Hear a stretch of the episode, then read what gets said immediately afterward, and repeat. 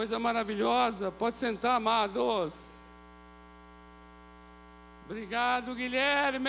Yara. Louvado seja Deus. Moço, não sei como é que está vocês aí, mas que louvor maravilhoso, né, amados? Glória a Deus mesmo, glória a Deus por esses meninos, né? Esses meninos de Deus. Louvado seja o Senhor, louvado seja o Senhor. Glória a Deus, glória a Deus. Amados, como está o coração seu? Tá bom? A paz do Senhor Jesus esteja no teu coração, você que está aí em casa. A paz do Senhor Jesus te alcance também em casa, onde cada um estiver agora. Em nome de Jesus. Pedro amado! Coisa maravilhosa ter o Pedro aqui. Quando eu cheguei aqui, o Pedro já estava.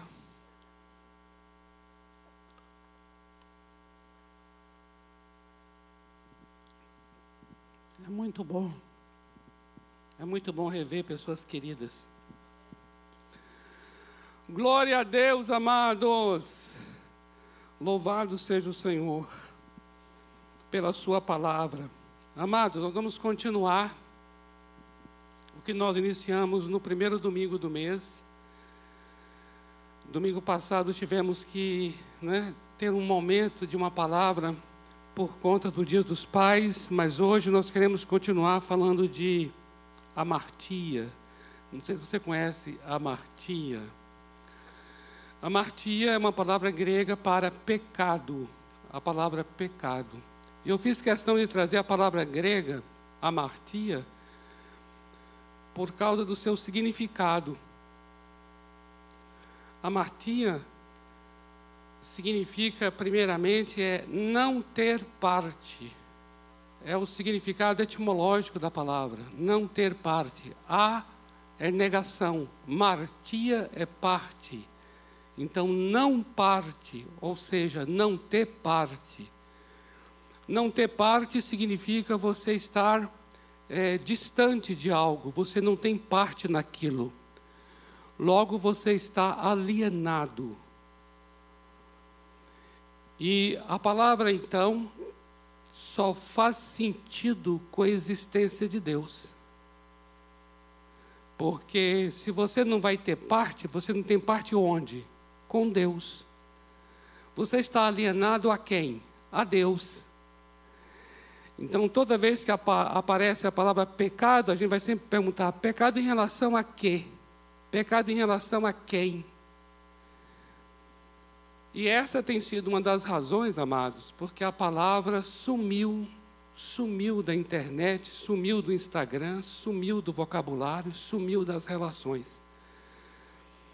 Até por conta dessas ministrações aqui, eu tenho estado mais assim atento, a gente fica mais atento, né? O ouvido fica mais aguçado para ouvir declarações, leituras que fazemos de livros, é, homens, mulheres inteligentes, pessoas muito capacitadas que falam, que são professores, cursos que a gente está fazendo. Então a gente fica mais atento a tudo que está ouvindo e vendo. E por conta dessa ministração, então, eu comecei a ficar muito mais sensível a ouvir e ver. E falei assim: Deus do céu, como, como não, não tem, não tem, ninguém chama pelo, por esse nome. Esse nome tornou-se quase que um, um tabu, quase que uma blasfêmia, quase que uma coisa fora do lugar. E aí nós entramos com eufemismos, né, que são nomes de coisas, né, colocando para isso. Mas tudo por causa da profunda dificuldade de chamar pelo nome verdadeiro, porque ao chamar por esse nome, vai ter que tratar da questão sob o ponto de vista de Deus. Compreende?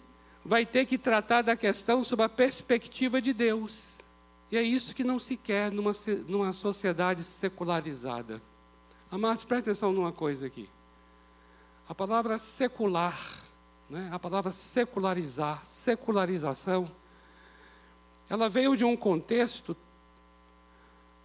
extremamente religioso, quando toda, toda a vida de sociedade era regido por princípios ligados à igreja, princípios, portanto, considerados religiosos, de natureza espiritual, sobrenatural.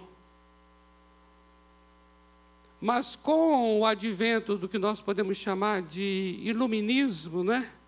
essa era do conhecimento, então começou então um processo também de secularização. O que, que é isso? É a marginalização, entende? A marginalização, colocar na margem tudo que diz respeito a Deus, Jesus, Espírito Santo, Bíblia, igreja, entende? Todos esses elementos, esses nomes que eu estou mencionando aqui, ficaram num gueto, num gueto chamado religião, totalmente excluído do dia a dia das pessoas, excluído da sociedade, excluído do trabalho, excluído da família, excluído, do processo de educação, do processo pedagógico, enfim, se excluiu tudo isso. Isso é que nós chamamos então de uma sociedade secularizada.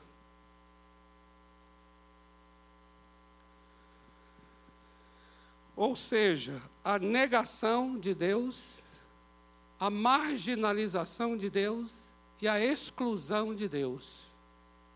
Isso quer dizer então agora que esse homem, eu e você, o ser humano, é o seu próprio Deus. Nós é que fazemos as coisas, nós é que criamos as coisas, então nós é que nos tornamos mesmo agora a única referência do que é moral do que é ético, do que é bom, do que é certo e do que é verdadeiro. Nós somos a referência.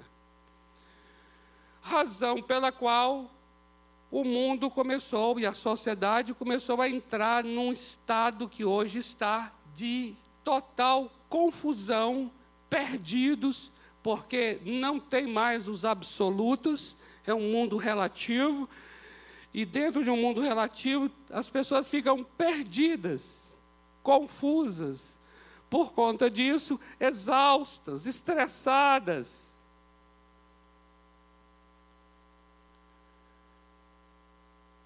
Então, dentro desse universo, realmente fica difícil nós encontrarmos um diagnóstico do ser humano a partir da Bíblia, entende?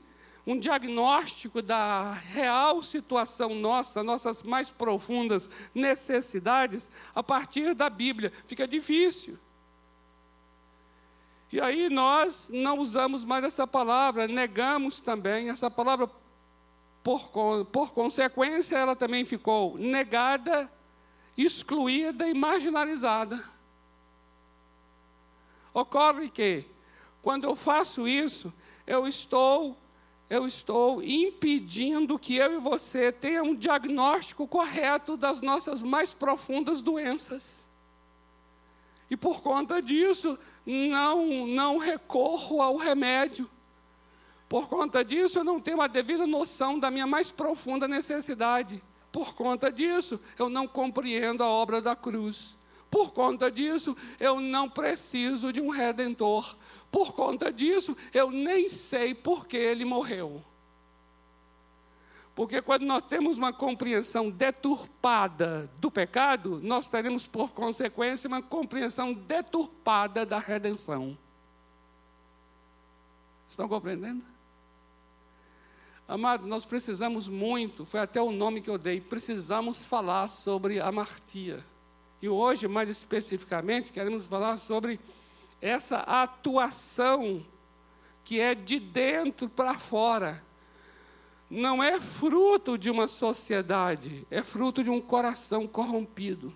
Nós cantamos essa última canção aqui que fala assim: em teu, é, nossos corações vêm transbordar. Eu gostaria que hum, pedir até que cantássemos esse cântico depois, né?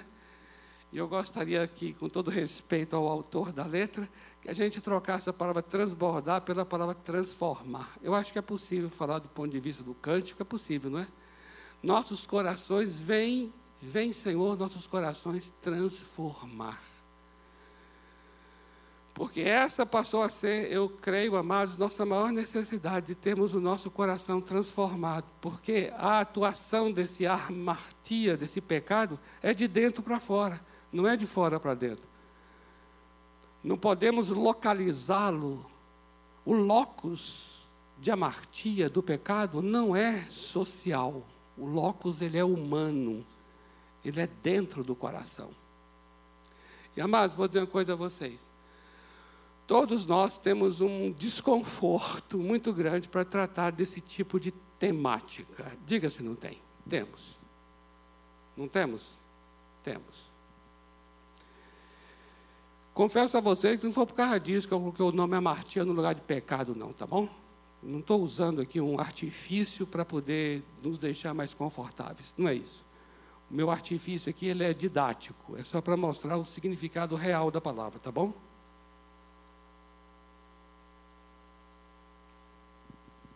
Mas, aproveitando aqui, por outro lado, já que é para confessar pecado, então, assim, acabou também sendo uma coisa, vamos dizer assim, esteticamente mais confortável, né? Porque você chega e fala assim: pecado! Vem de dentro! Aí você não quer nem vir aqui para ouvir mais nada, porque pecado. Porque esse nome pecado, ele é um nome que tem uma má fama, né? Ele, ele, ele carrega, ele carrega, assim, ele parece, ele parece um, um troço assim, que carrega um, um, preso a várias correntes, assim, pecado, né? Aí ele traz assim culpa, condenação, dor, miséria, inferno. Aí vai trazendo assim. Aí, aí você, aí você fala assim, Deus do céu, quero falar desse assunto não.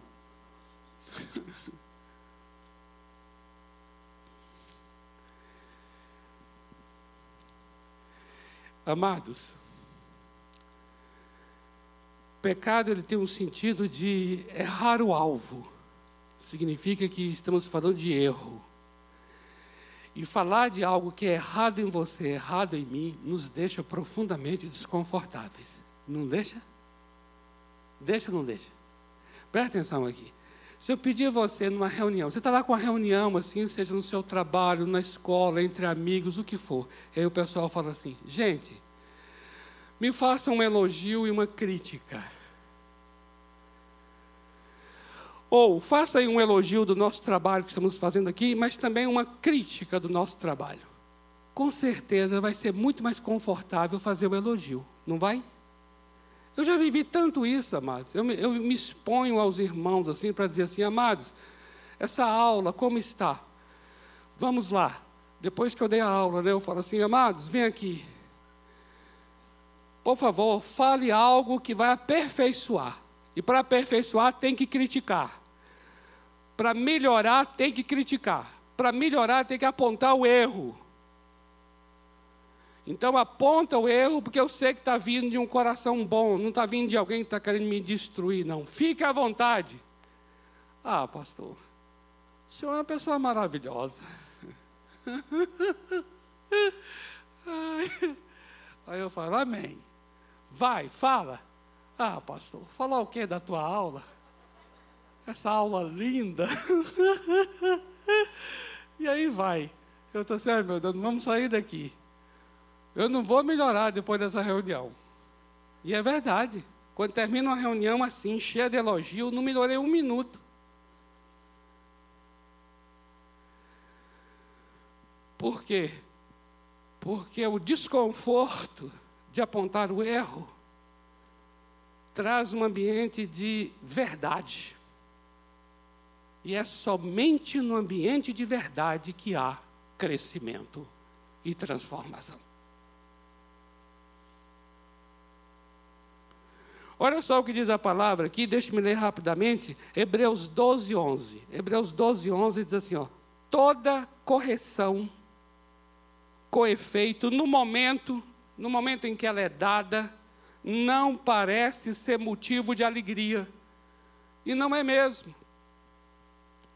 Mas de tristeza.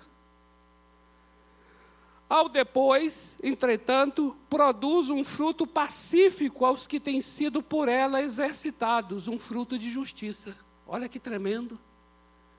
O texto está dizendo assim: olha, no momento que você é corrigido, não é motivo de alegria, não, é de tristeza.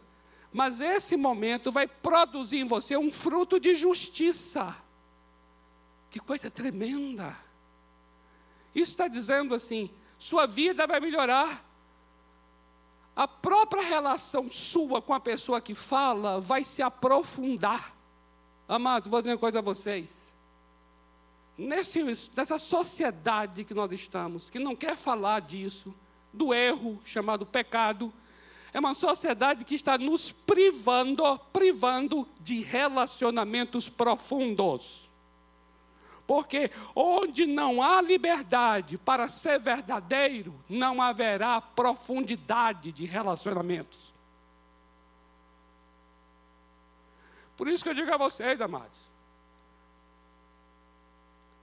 Queridos, olha, os relacionamentos nossos são muito rasos, e são muito é, fluidos, e são muito assim, sem raiz. Por quê? Porque falta esse ambiente seguro, seguro, amoroso para ferir. Entende? Entende? Amoroso para ferir. Ah, eu preciso ler Provérbios 27. Provérbios 27, versículos 5 e 6. Olha o que diz aqui, ó. Melhor é a repreensão franca do que o amor encoberto. Olha aí. Melhor é uma repreensão franca, verdadeira, honesta, do que um amor encoberto.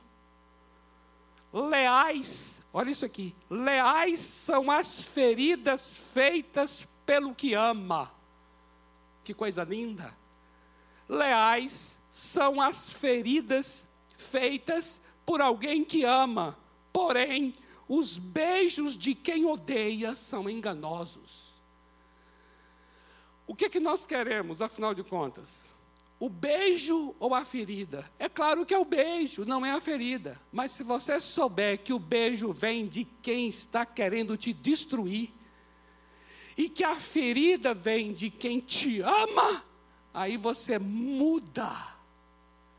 Aí você diz: Ah, agora sim, eu vou ter que aguentar essa ferida, porque eu sei que é de alguém que me ama, eu me tornarei uma pessoa melhor. Amém? Então eu quero dizer uma coisa a vocês. Isso que eu acabei de ler aqui na palavra de Deus é só para dizer assim: fique confortável. Amém? Não fique desconfortável, não. Por quê? Porque tudo que está sendo o propósito aqui é produzir fruto de justiça. O propósito aqui é aperfeiçoar você, me aperfeiçoar. O propósito aqui é nós temos um mover do Espírito Santo genuíno em nosso meio. Amém, amados? O propósito é o que? É avivamento. Amém? Onde é que há avivamento? Onde há verdade. Onde há gente de coração quebrantado, onde há um povo de Deus corrigido, onde a pessoa é endireitada no seu caminho, aí é um lugar de avivamento. Por isso, eu gostaria muito que o nosso coração não resistisse, pelo contrário, nós pudéssemos dizer assim: Senhor, eu quero ser uma pessoa melhor do que eu sou. E eu sei que para isto é necessário que eu ouça o que não quero, mas que preciso.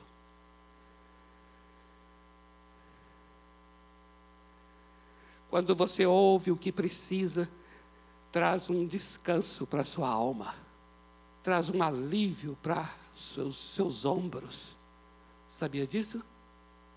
A verdade liberta, a verdade produz refrigério. Isso é tremendo, amados. Por isso, eu gostaria muito de chamar a atenção disso para vocês aqui agora. Preste atenção nisto que vamos chamar a atenção aqui agora. O pecado, a martia, ele é algo que é de dentro. E aquilo que se expressa para fora não é algo que nós vamos agora ver de fora para dentro mas de dentro para fora. Porque começou ali em Gênesis capítulo 3. Você sabe disso. Se não sabe, você vai compreender isso. Foi ali em Gênesis capítulo 3 que começou. Ali houve amartia, ou seja, ali houve uma alienação de Deus, ali houve uma separação de Deus. E o homem tornou-se o seu próprio Deus. Foi ali. E a partir desse coração, desse coração que estava agora um coração corrupto, é que para fora se expressa. Eu gostaria que colocasse aqui aquela imagem dos degraus, por favor. Coloque aqui aquela imagem dos degraus, para você entender um pouco agora como foi que se expressou para fora aquilo que veio de dentro. Dos capítulos 3 de Gênesis ao capítulo 11. É interessante isso, viu? Porque do capítulo 1 ao capítulo 2, nós temos a criação do mundo e a criação do homem. Mas a partir do capítulo 3, nós temos essa ruptura com Deus o pecado entrou no mundo, de acordo com Romanos 5,12. E a partir então do capítulo 3 até o capítulo 11, nós temos uma manifestação deste pecado. Pecado como natureza, pecado como algo que está dentro, mas que agora se expressa para fora. E dos capítulos 3 ao 11, você tem uma ideia não estão conseguindo, não? Que pena.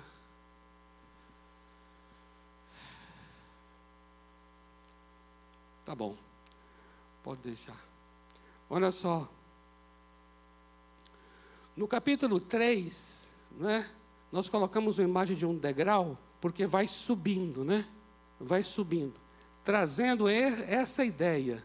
A ideia mesmo de que algo vai vai se é, progredindo, ou seja, o mal em sua progressão. Essa é a ideia, a expressão do mal progredindo. Pode deixar. Ah, conseguiu. Obrigado. Então veja aqui, ó, a progressão do mal. Obrigado aí para vocês que lutaram aí para conseguir, tá bom? Olha aqui. Capítulo 3, está aqui de vermelho, olha. Começou aqui. Primeira manifestação foi o medo. O homem teve medo de Deus, medo de ouvir a voz de Deus. E com o medo veio a vergonha. E por causa da vergonha se escondeu. E isso ocorre hoje em nossos dias. Tudo que hoje nós temos medo, medo por causa da, do que fizemos, porque houve um erro, então, todo erro vem aquele medo, a culpa, e aí vem a vergonha. A vergonha vem por causa dessa vaidade que é própria da minha vida e da sua. Então a gente se protege como? Escondendo. A gente se esconde. Aqui nós já estamos tendo atitudes. Esconder é uma atitude que é uma atitude externa de algo interno. O que nós queremos chamar a atenção agora aqui desses degraus é isso, é uma manifestação externa de algo interno, que começou no interior, no coração humano. Começamos então o que? Ao fingimento.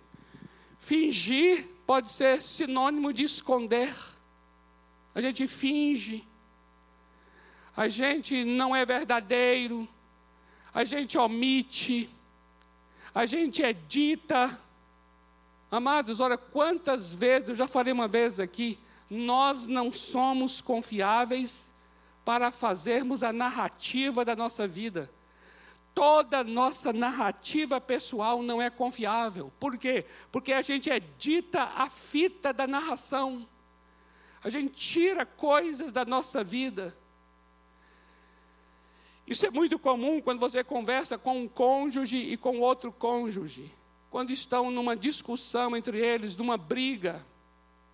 O que um vai falar e o que o outro vai falar, cada um narra editando a fita. Editando quer dizer faz cortes. E esses cortes têm a ver com escondendo aquilo que porventura foi um erro pessoal, foi uma iniquidade pessoal, foi um problema, foi um pecado, foi algo que não deveria ser.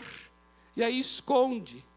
Agora observa, isso vai progredindo até a ira no capítulo 4 quando aqueles dois irmãos, Caim e Abel, pensa bem nisso, o primeiro homicídio da história da humanidade começou num culto a Deus. Observa, a ira, a ira tomou o coração de Caim, e essa ira se manifestou em homicídio. Você já viu Jesus falando sobre o homicídio, não matarás. Observa, presta atenção aqui. Jesus, a lei, a lei, em, em Êxodo capítulo 20, Êxodo 20, fala sobre não matarás.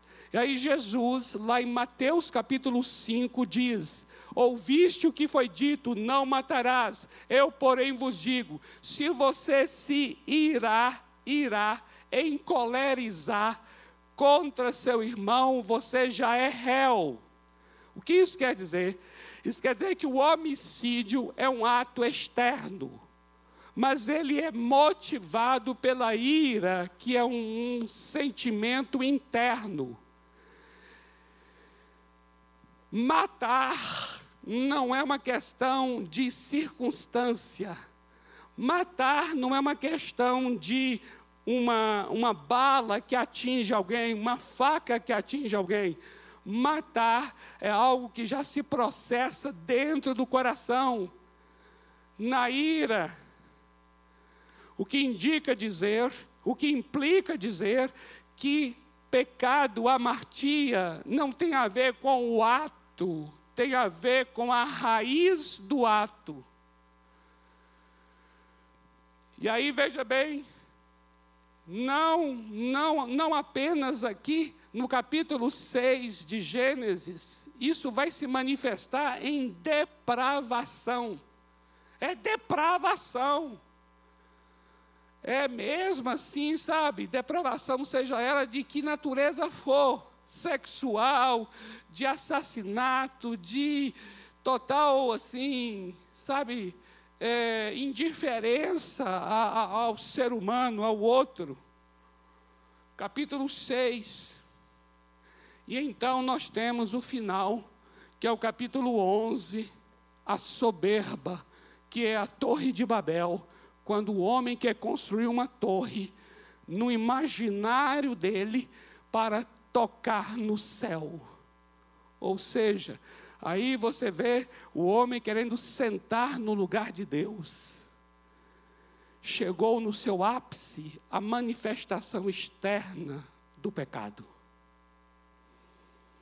Vocês estão compreendendo? Amados, é, o pecado, portanto, é natureza humana e não comportamento. é natureza e não comportamento. Compreende? É interessante isso. Isso é bastante interessante.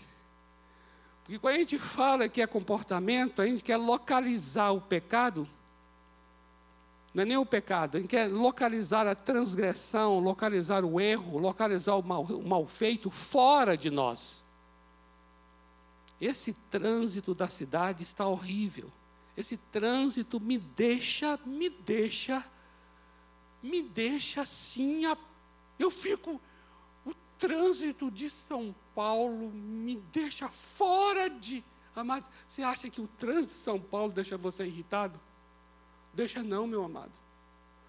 Porque se você entende que o trânsito é quem deixa, Preste atenção nessa frase, porque ela é paradigmática, ela é emblemática, ela é simbólica. Ela pode valer para qualquer outra coisa que você está dizendo que está te deixando.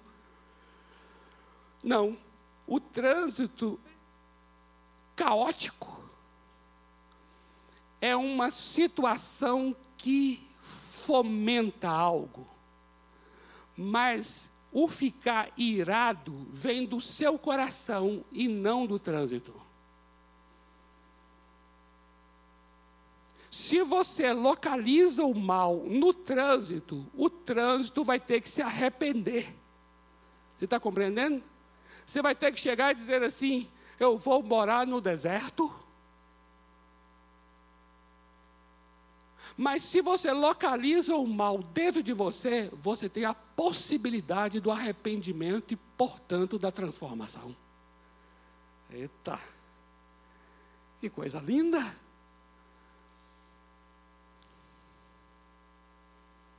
Está compreendendo, amado?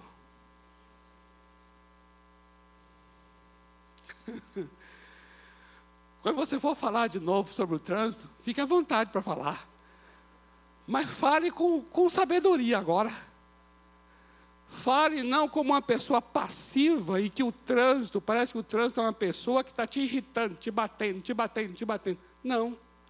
Fale assim, ó, esse trânsito, ele facilita meu ódio. Esse trânsito, ele estimula minha ira. Mas o ódio é meu e a ira é minha.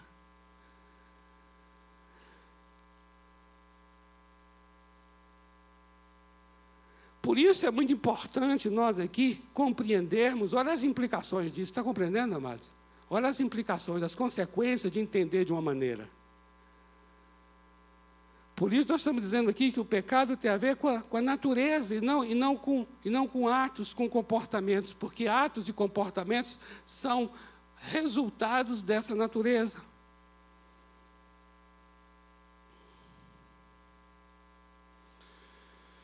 Eu queria ler para vocês aqui o que a Bíblia, onde a Bíblia localiza de fato o mal. Romanos capítulo 7, verso 18 diz assim: Porque eu, eu sei que em mim, isto é, na minha carne, não habita bem nenhum, pois o querer o bem está em mim, não porém o efetuá-lo. Então existe uma localização que é dentro. O que há fora pode ser, pode, podemos ter elementos facilitadores, elementos fomentadores, elementos que corroboram, sim. Mas a nossa transformação não tem que contar com a transformação de fora. A nossa transformação tem que contar com a transformação de dentro.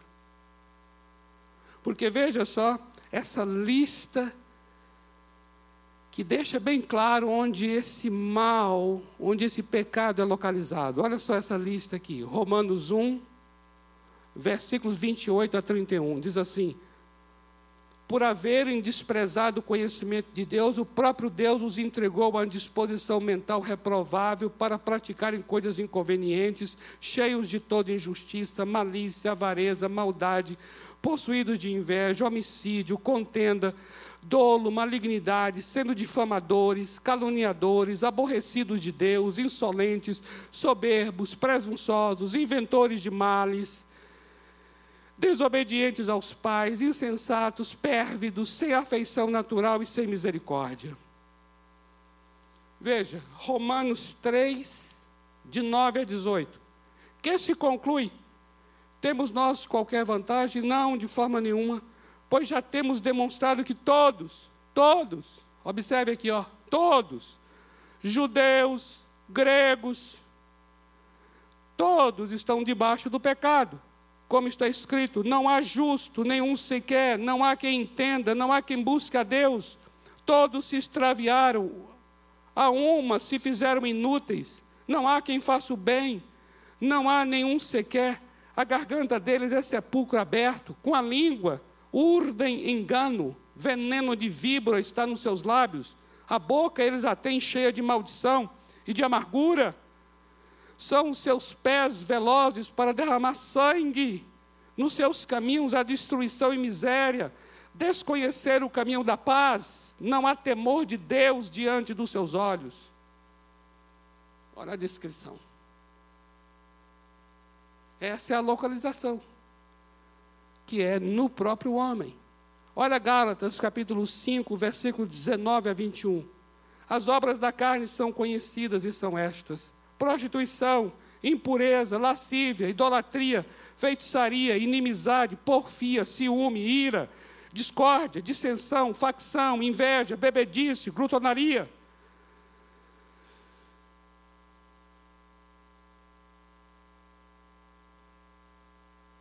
Olha 2 Timóteo 3, de 1 a 5. Sabe, porém, isso, nos últimos dias sobrevirão tempos difíceis, pois os homens serão, olha aqui, egoístas, avarentos, jactanciosos, arrogantes, blasfemadores, desobedientes aos pais, ingratos, irreverentes, desafeiçoados, implacáveis, caluniadores, sem domínio de si, cruéis, inimigos do bem, traidores, atrevidos, enfatuados, mais amigos dos prazeres que amigos de Deus, tendo forma de piedade, negando-lhe, entretanto, o poder.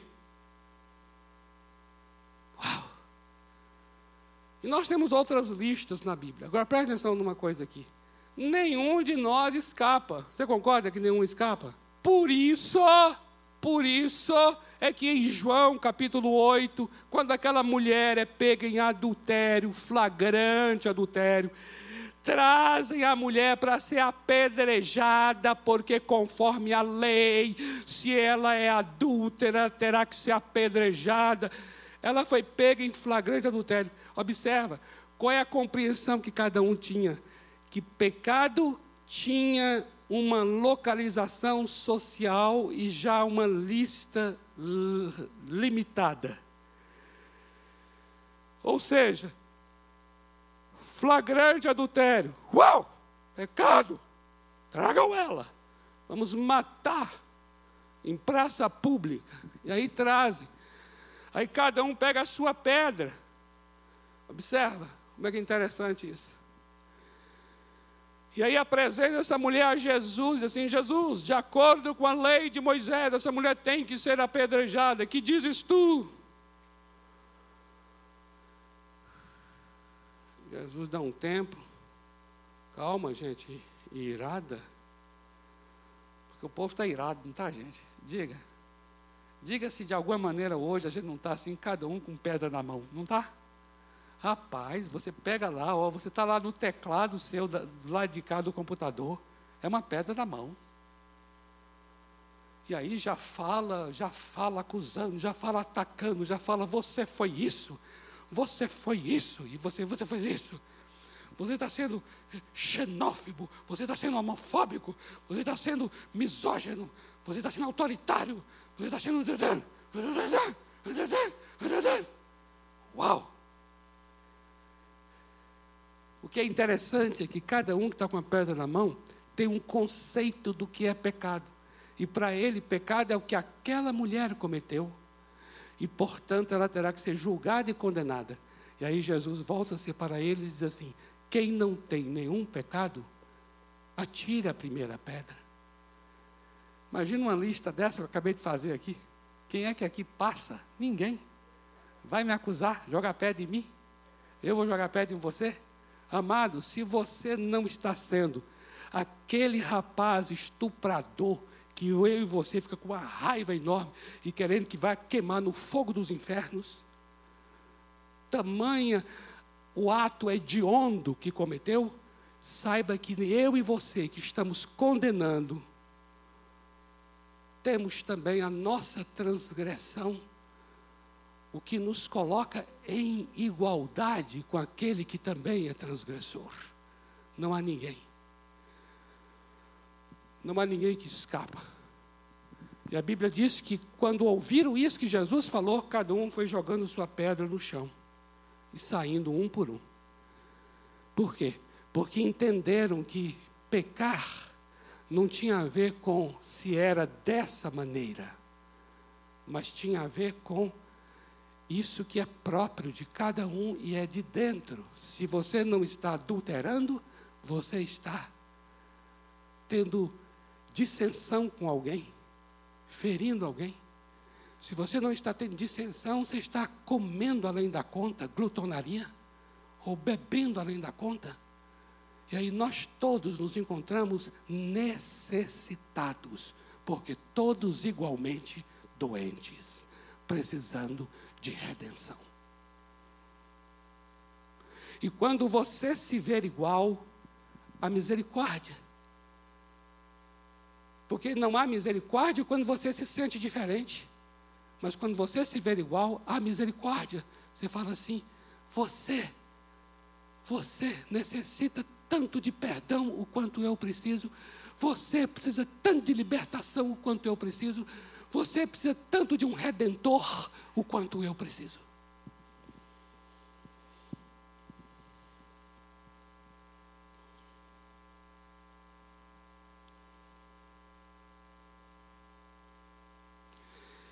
Amados, é muito interessante isso. O que é interessante? O quanto não é compreendido dessa forma, de que é algo que está no coração, que vem de dentro. Por causa disso, as leituras que se faz sobre a maldade humana não contempla dizer que é algo que está no coração humano. Veja como é que é interessante. Eu estava lendo um artigo cujo título é assim: Por que as discórdias humanas se potencializaram no século XXI? Por quê? Um artigo muito bem escrito. E o autor então colocou assim: primeiro, por causa do crescimento demográfico, que é muito maior em nossos dias. Segundo, por causa da globalização econômica e cultural, ou seja, essas pessoas que que cresceram tanto demograficamente esse mundo, estão agora muito mais próximas umas das outras.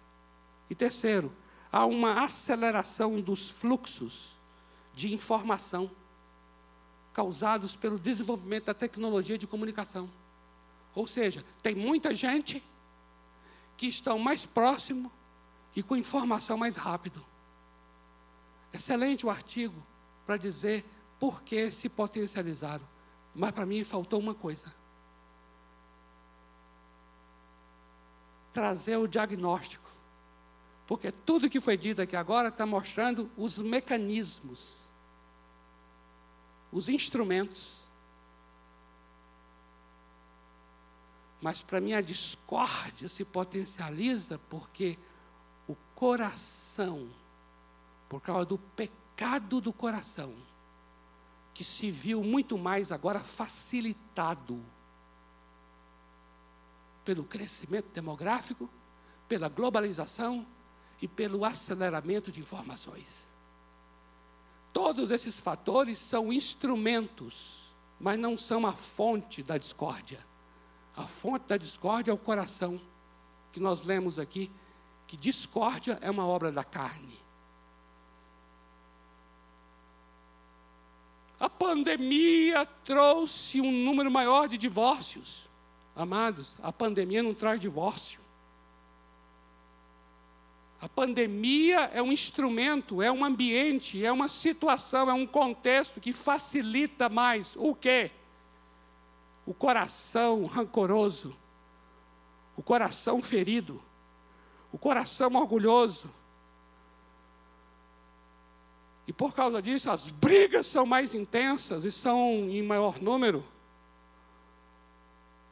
Nós não podemos localizar a razão do divórcio na pandemia, mas ver a pandemia apenas como um instrumento, um meio, onde o coração, esse coração doente pelo pecado, viu na pandemia um lugar muito mais propenso, uma terra mais fértil para poder crescer. Olha o que diz Tiago, capítulo 4, versículo 1. Olha o que diz Tiago, capítulo 4, versículo 1. De onde procedem as contendas? É uma pergunta. De onde procedem as guerras? Eu vou dizer aqui agora. De onde procedem as discórdias que há entre vós? De onde? Senão dos prazeres. A palavra grega aqui é edonê. Edonê. Edonê vem de hedonismo de onde é que vem então as guerras e contendas? Vem dos prazeres que estão lutando em nossa carne. A gente tem que tratar disso. A gente tem que ter o diagnóstico correto. para a gente poder correr aos pés da cruz e buscar o Redentor. Amém, amado? Em nome de Jesus, amado, amada.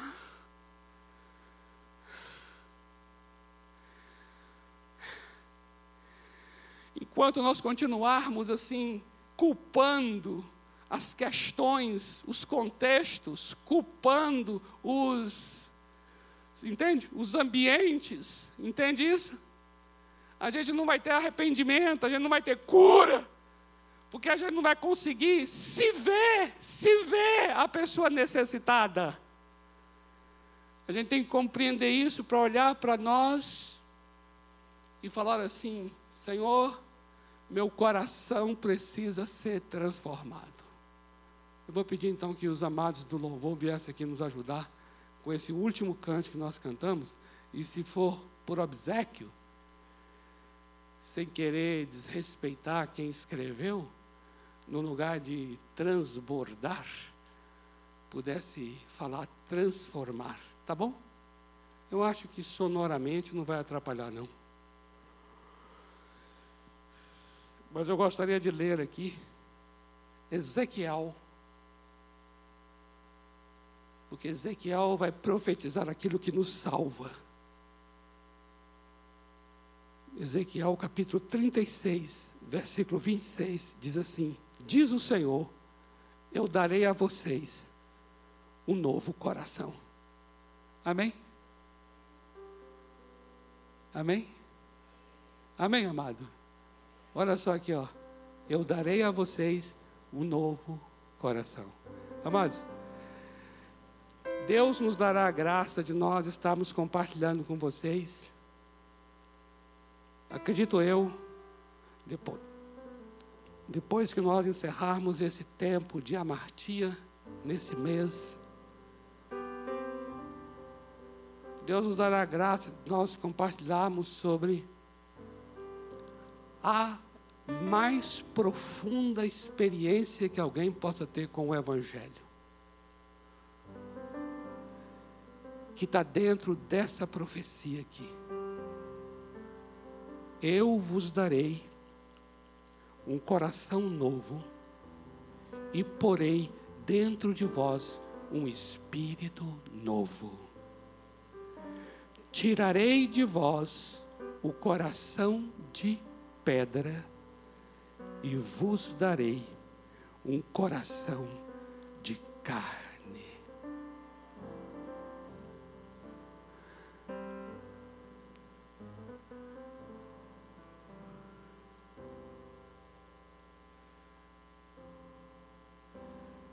A vida cristã não é mudança de comportamento. A vida cristã é mudança de coração. É mudança de natureza.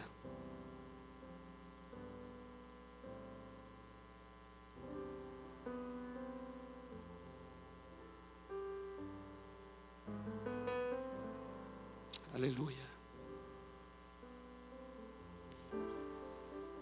Aleluia eu vos darei um novo coração.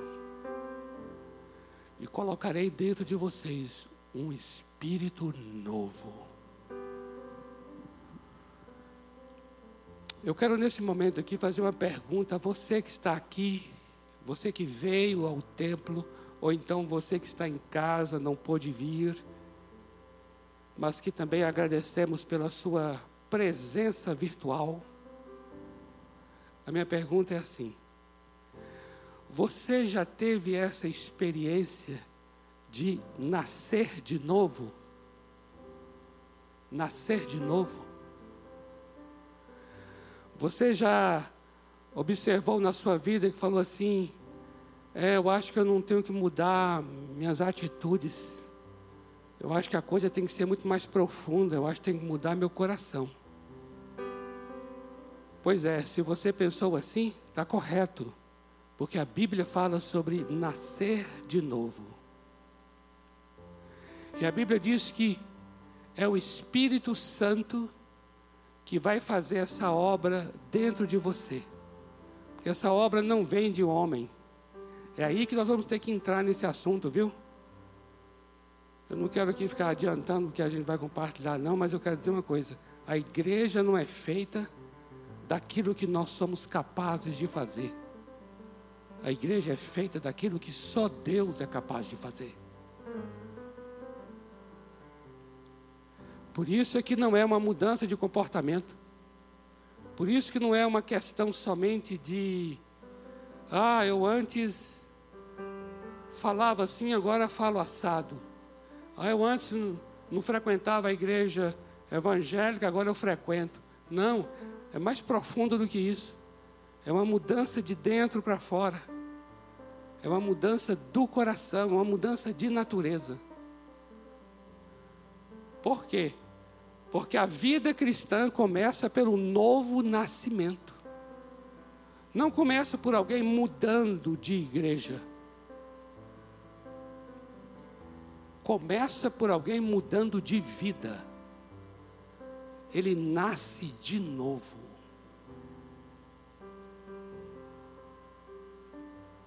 É a profecia aqui de Ezequiel dizendo: Eu darei um novo coração a vocês. Eu colocarei dentro de vocês um espírito novo. Então a minha pergunta para você é assim: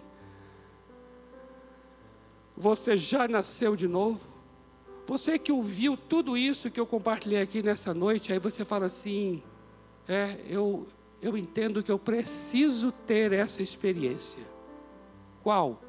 a experiência de nascer de novo. Então, se você está aqui no templo e você quer conhecer, você quer experimentar, e você quer ter essa experiência de novo nascimento, eu queria pedir a você, onde você está, você levantasse uma das mãos dizendo assim: Eu quero nascer de novo. Eu quero nascer de novo. Olha aí, ó, nós temos umas pessoas aqui levantando a mão. Algumas pessoas aqui levantando a mão. Lá em cima também, nós temos também levantando a mão. Você em casa, eu não estou vendo se você está levantando a mão, então está aparecendo aí agora um, um WhatsApp para você entrar em contato conosco, para nós orarmos por você, no sentido de dizer assim: eu quero conhecer sobre isso. Porque o que eu estou pedindo para levantar a mão, amado, é você dizendo assim: eu quero ter essa experiência. Eu não vou aqui trazer nenhuma garantia a você, nenhuma, de que hoje, agora, você vai ter já essa experiência. Pode ser que você tenha, agora, nessa noite. Mas com certeza, ao levantar a mão, está dizendo: eu quero ter, mas também eu quero conhecer essa experiência, porque eu não quero ser mais a mesma pessoa que eu era. E isso só Deus pode mudar. Porque o que nós estamos falando aqui, amados, é de um mal, é de um mal terrível chamado pecado. Só Deus pode alterar. É uma doença que só Deus tem o remédio. Eu confesso a vocês uma coisa. Num domingo de culto semelhante a este, com 18 anos de idade, eu levantei minha mão e falei assim: Eu quero, eu quero nascer de novo. Amados, a minha experiência, no meu caso particular, foi naquele domingo à noite, com 18 anos. Queridos, na segunda-feira eu já tinha gosto na minha boca por coisa que eu nunca imaginava que iria gostar eu já começava a detestar também coisas que eu nem imaginava que detestaria.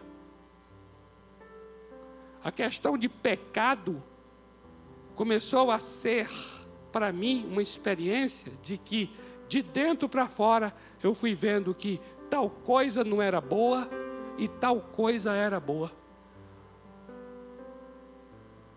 Não precisou pastor, lei, lei de crente, pastor da igreja, cartilha da igreja, essa babaquice. Não precisou, não.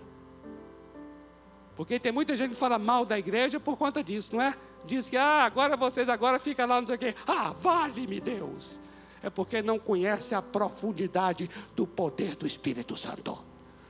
poder do Espírito Santo é uma realidade interior. Ele entra no coração e muda a vida é a profecia de Ezequiel. Eu vou dar a você, Robério, Robério é meu nome. Eu vou dar a você, Robério, um novo coração e eu vou colocar dentro de você um novo espírito. E colocou mesmo.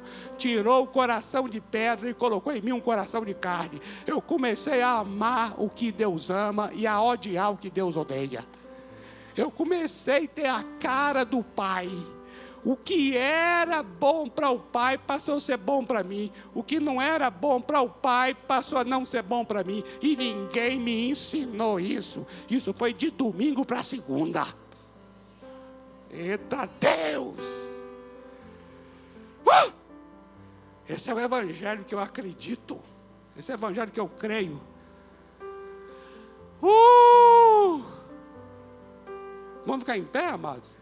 A gente já passou do nosso horário aqui. Eita Deus! Nós vamos cantar esse cântico aqui. Vem cá, meus amados! Vamos cantar esse último cântico aí, com esse pequeno detalhe, Tanate, linda, esse pequeno detalhe de transbordar e transformar. Você que levantou sua mão, na galeria aqui, enquanto o cântico está sendo ministrado, eu vou pedir, por favor, saia aí do seu lugar, venha aqui à frente, que nós vamos orar pela sua vida. Por favor.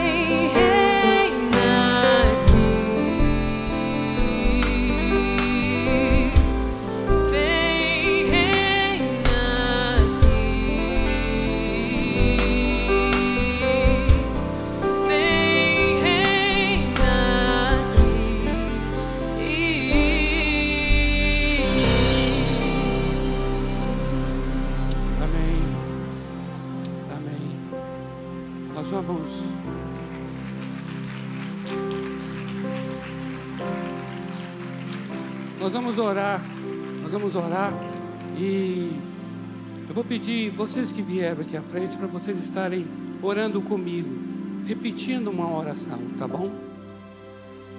Eu não sei qual é a história de cada um, né? o que te moveu para vir aqui à frente. Não sei o que você compreendeu do que compartilhamos para poder dizer assim: olha, eu preciso ir lá. Eu quero, quero essa experiência de nascer de novo. Eu não sei o quanto você entende sobre novo nascimento ou não. Compreende? Mas independente da sua história, independente do que você compreendeu ou não, e eu falo não somente com vocês, mas quem está em casa também.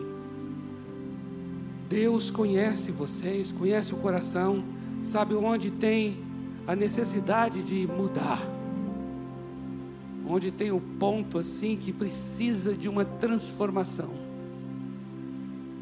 Não sei o quanto vocês já se relacionam com uma igreja, uma igreja evangélica ou não. O quanto vocês sabem sobre a Bíblia, sobre Deus ou não. Mas eu quero dizer uma coisa: o coração de vocês, nessa noite aqui, está dizendo assim: eu quero uma mudança na minha vida. Independente do que te motiva, independente da necessidade sua, eu queria que você orasse comigo agora, aí onde você está, com máscara mesmo, não precisa tirá-la. Que você dissesse assim agora: Senhor Deus, pode repetir após mim, viu? Aí mesmo baixinho: Senhor Deus, eu recebi nessa noite a tua palavra. O Senhor conhece a minha história. Eu quero ser uma nova pessoa. Eu recebo na minha vida a palavra do profeta. Venha e dê a mim um novo coração coloca dentro de mim um novo espírito. Tira de mim o coração de pedra e me dê um coração de carne. Eu quero nascer de novo. Eu confesso nesta noite que Jesus Cristo é o meu redentor, é o meu único Senhor. Escreva o meu nome no livro da vida. Eu quero ser transformado de dentro para fora. Em nome do Senhor Jesus. Amém. E amém. Aleluia! Amém. Olha só, nós vamos continuar tendo um e desejando orar por você, conhecer mais você e sua história, né? Dar a você também de presente um dos nossos maiores presentes que podemos dar será uma lembrança também dessa noite, tá bom? Então, nós vamos ali, estar ali é, Neno, é, nós estamos um pouco aqui do lado, vocês podem ir aqui. É, temos que tomar todos os cuidados para não aglomerar muito, né? Ah, sim. Então, é um, um, grupo de irmãos, por favor, aqui à nossa direita, por favor, queridos. Aqui à direita com a nossa. E um outro grupo aqui à esquerda, porque nós temos um número, né, graças a Deus. Queremos evitar aqui a aglomeração, mas você tem aí a Liz, o Neno, você tem aí o Nazaré, o Mauro, que vão estar aí abençoando vocês com uma lembrança. E nós queremos continuar em contato, não é, queridos? Para estar orando em nome de Jesus. Amém, amados? Aleluia! Glória a Deus! Nós vamos orar agora, encerrando esse nosso momento aqui, queridos. Também para quem está em casa, agradecemos muito pela presença virtual, ainda que seja, mas é muito honrosa para nós. E eu quero orar te abençoando para que o Espírito Santo trabalhe dentro de você. Que toda vez que você vier numa situação, espero que já mude em relação ao trânsito de São Paulo, amém? Amanhã você já tem uma nova perspectiva a respeito do trânsito. E não só em relação ao trânsito, mas em qualquer área de contenda, qualquer área de, de embate, de atrito você fique atento ao que está saindo do seu coração, porque é só assim que haverá transformação, só assim que haverá arrependimento. Entende? Só nos arrependemos daquilo que temos consciência que necessitamos. Pai amado, em nome do Senhor Jesus, obrigado por esta igreja, obrigado por esses amados tão queridos que vieram aqui à frente, Senhor. Obrigado por cada vida que está aqui neste salão, aqueles irmãos que estão em casa, aquelas vidas tão preciosas, igualmente nós agradecemos, Senhor. Obrigado por esse louvor lindo, esses amados, Pai, que compõem esse lugar maravilhoso. Obrigado pela vida do Pedro, Senhor, que eu quero agradecer mais uma vez também, esse queridão do nosso coração aqui, pela presença dele em nosso meio. Obrigado, Senhor, por essa noite eu oro para que o Senhor venha ministrar em cada coração no poder do Espírito, porque nós somos necessitados do Redentor, nós somos necessitados de salvação, nós somos necessitados de mudança. O Senhor sabe o quanto necessitamos. Não queremos ficar olhando para fora, culpando terceiros. Nós queremos olhar para dentro e ver o quanto precisamos de mudança. Eu oro para que o teu Espírito ministre a tua palavra no coração de cada um dos queridos e eles também sejam uma bênção para os outros que necessitam. Guarda-nos no retorno para casa, leva-nos em paz e nos dê, Senhor, uma semana cheia de libertação, cheia de perdão, cheia de ministração do teu Espírito, em nome do Senhor Jesus. Amém. Amém, amados? Glória a Deus.